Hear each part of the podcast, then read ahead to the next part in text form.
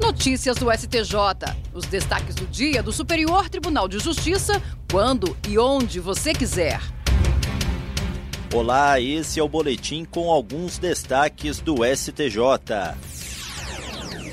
A primeira sessão do Superior Tribunal de Justiça decidiu que o pedido de expedição de novo precatório ou de requisição de pequeno valor está sujeito ao prazo prescricional de cinco anos.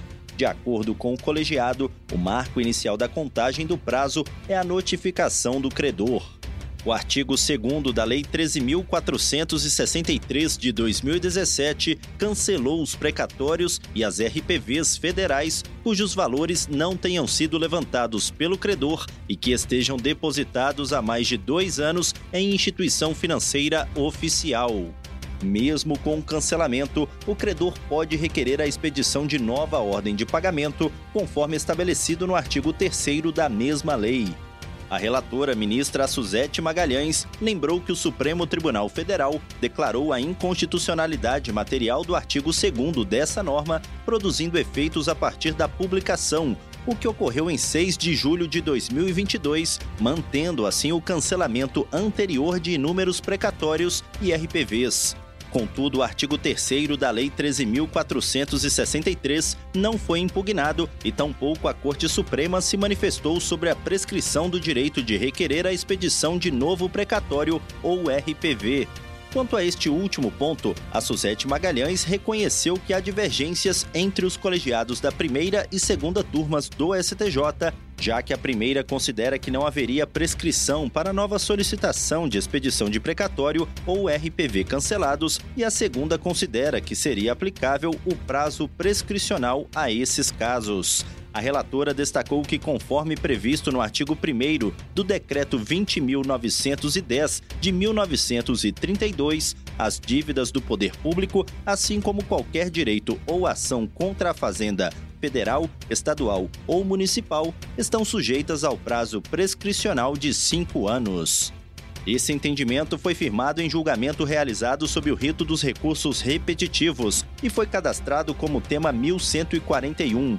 Isso significa que ele servirá de base para os demais tribunais do país quando julgarem casos com idêntica questão agora poderão voltar a tramitar os processos individuais e coletivos em segunda instância ou no STJ, nos quais havia sido interposto recurso especial ou agravo em recurso especial com a mesma questão jurídica. As ações estavam suspensas por determinação do STJ até a definição desse precedente qualificado.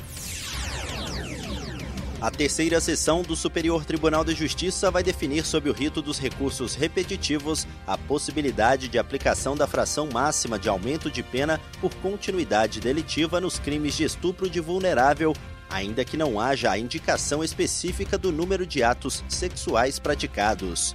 A controvérsia foi cadastrada na base de dados do tribunal como tema 1202. Em um dos recursos que foram selecionados para representar a controvérsia, o réu foi condenado a 50 anos de reclusão pela prática reiterada de estupro de vulnerável, mas o Tribunal de Justiça do Rio de Janeiro deu provimento à apelação para afastar o concurso material, aplicar a continuidade delitiva entre todos os crimes e reduzir a fração de aumento da pena em decorrência do crime continuado.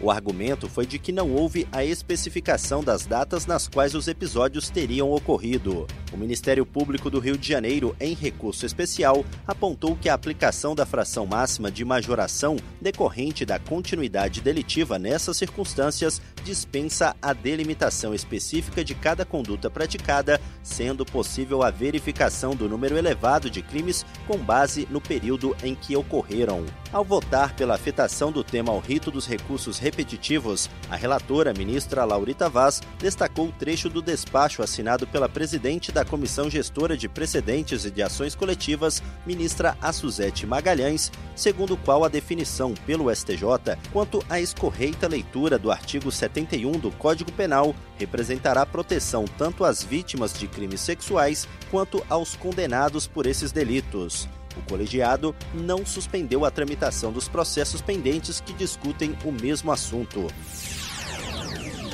terceira sessão do Superior Tribunal de Justiça vai definir sob o rito dos recursos repetitivos se a reiteração delitiva obsta a incidência do princípio da insignificância ao delito de descaminho, independentemente do valor do tributo não recolhido. A questão foi cadastrada como tema 1218. O relator, ministro Sebastião Rei Júnior, apontou que a Secretaria de Jurisprudência do STJ identificou 469 acórdãos e 3.355 decisões monocráticas proferidas no tribunal sobre a matéria em debate, o que atende ao pressuposto da multiplicidade e potencialidade vinculativa, possibilitando a formação de um precedente judicial dotado de segurança jurídica.